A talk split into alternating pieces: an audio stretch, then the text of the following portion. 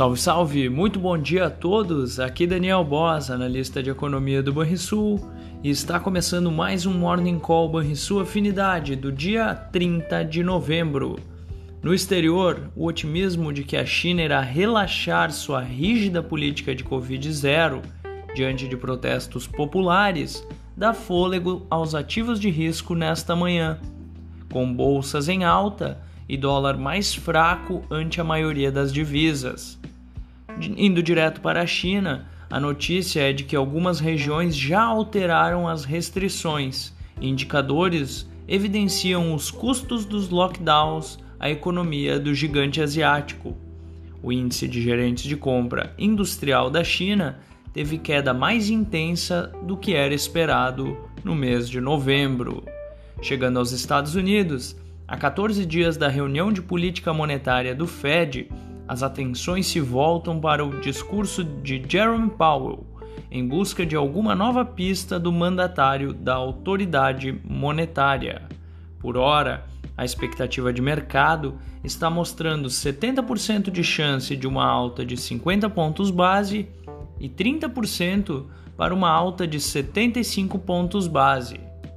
Já na Europa, os juros de bônus soberanos e o euro ante o dólar receberam impulsos pela leitura preliminar da inflação ao consumidor da zona do euro do mês de novembro, que veio abaixo das projeções.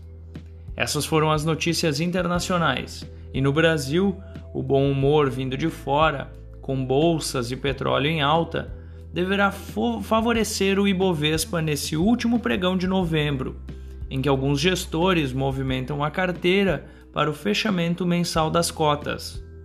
O dólar mais fraco lá fora poderá ajudar o real, mas a sessão deverá ter volatilidade por conta do fechamento da Petax mensal. O mercado continuará atento a qualquer movimentação vinda de Brasília.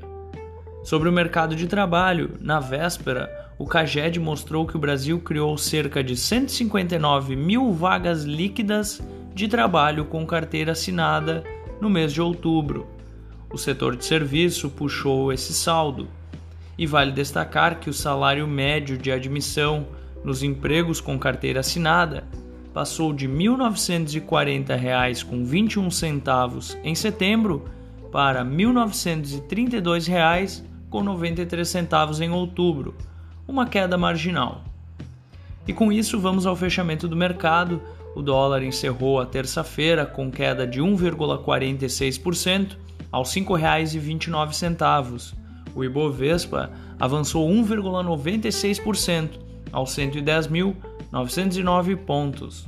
Já o S&P 500 caiu 0,16% aos 3.957 pontos.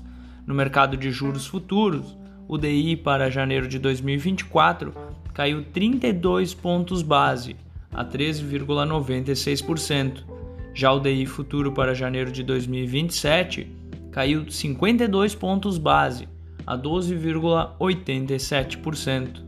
Na agenda do dia, agenda bastante movimentada, nos Estados Unidos teremos os dados do PIB do terceiro trimestre de 2022, dados da balança comercial a criação de empregos, o livro bege do Fed e além do discurso de Jerome Powell. No Brasil, conheceremos a PNAD contínua e o fluxo cambial semanal. Você ouviu o Morning Call e sua afinidade com os destaques do dia. Acompanhe de segunda a sexta-feira o nosso overview.